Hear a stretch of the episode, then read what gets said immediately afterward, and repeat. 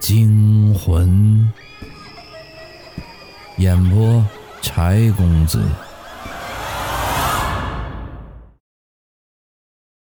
今天的故事叫《半把剪刀》。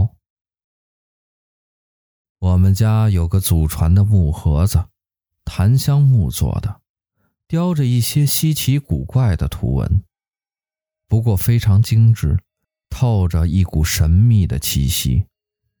据说这木盒子是我太爷爷那辈儿传下来的，不过到底怎样，谁也不知道，因为那盒子一直被我爷爷保存着。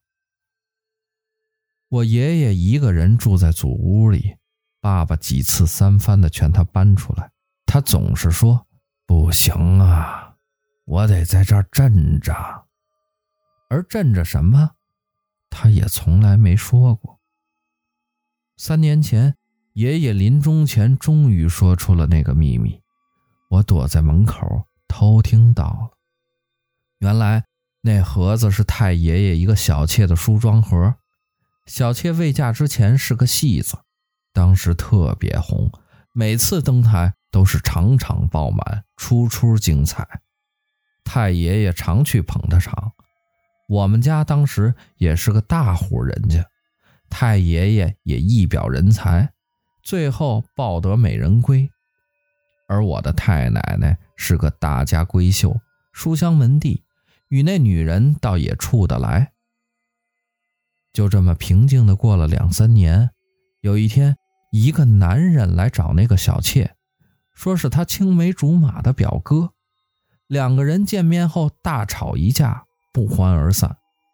原来。那男人是回来娶那个小妾的，谁知他已嫁为人妇。那男人恼怒之余，口出恶言。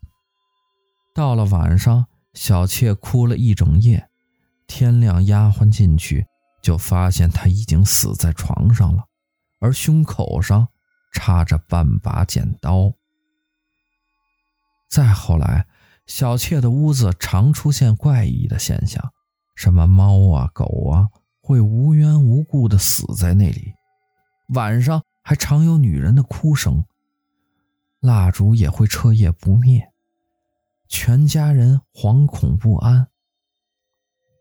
全家人惶恐不安，请了道士做法事，道士说得找到另外半把剪刀镇着，这冤魂才不会作怪。于是。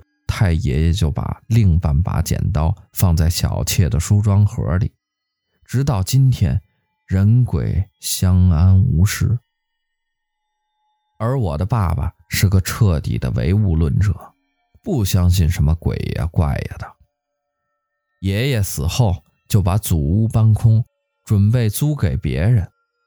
搬家那天，我去转了一下。以前放床的地方，赫然躺着半把剪刀，上面还有暗红色的血渍。我心里一惊，联想到爷爷说的秘密，会不会是那半把剪刀？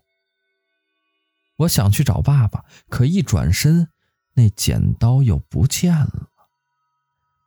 难道是我眼花了？我还是快走为妙。就这样。祖屋租给了一对夫妇，是外来打工的。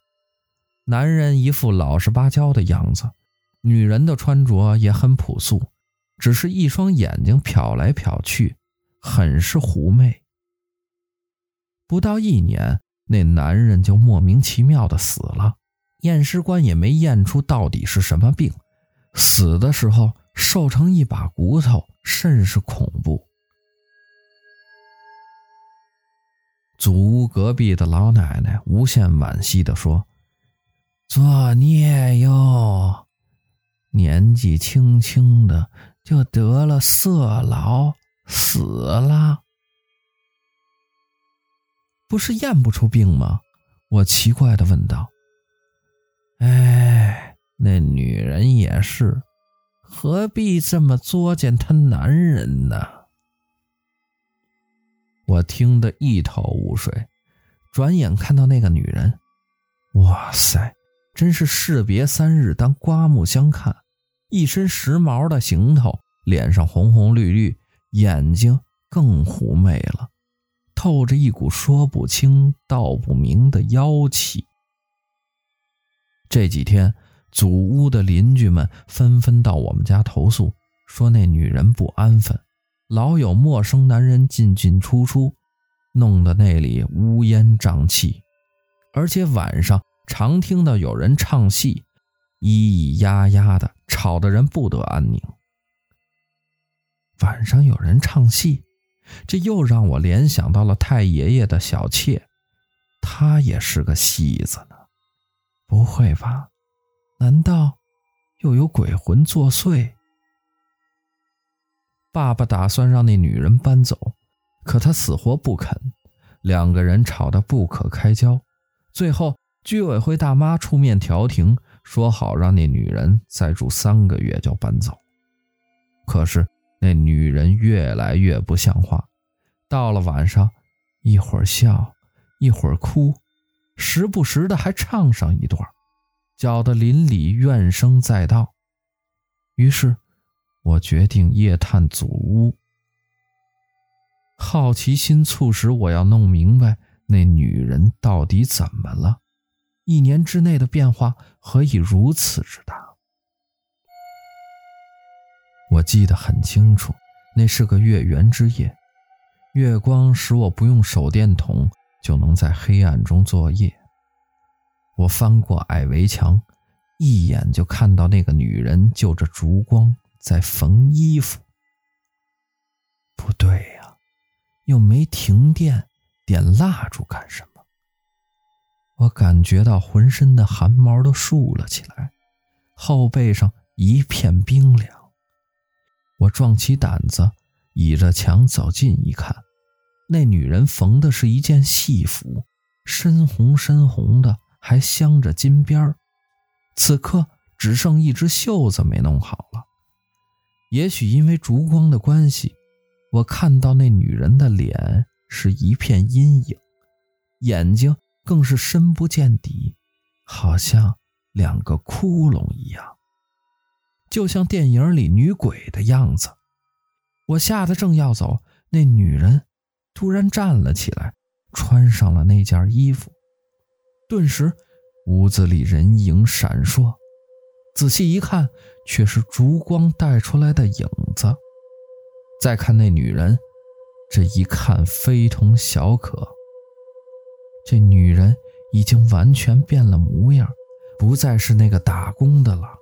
而像一个三十年代的戏子，一个非常漂亮的女人，只是那一双媚眼没有变过。缓缓的，她舞动双袖，迈开台步，放出嗓子唱了一段《昭君出塞》。我不由得听得入了迷，也忘了害怕。突然，那女人一转身，径直朝我走了过来。那美丽的脸庞上没有一丝表情，整个人笼上了一层死气。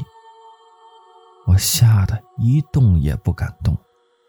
她穿墙而过，站在我的面前，发出了和刚才唱戏截然不同的声音，好像来自地狱，透着一股寒气。你长得可真像那人啊，小丫头。知道为什么又回来了吗？我是回来报仇的。是你太爷爷逼婚，让我和表哥有缘无分，人鬼相隔。是你太奶奶嫉妒成性，害死了我。你你不是自杀吗？为了家族的荣誉，我使出了全身的力气，冒出了一句话：“自杀？要不是你太奶奶掰开剪刀插死我，我会死吗？那个蛇蝎心肠的女人，无时无刻不想让我死。哼，你知道另半把剪刀在哪儿吗？”喏，在这儿呢。说着，他从衣袖里拿出了半把剪刀，用右手掐住我的脖子，说：“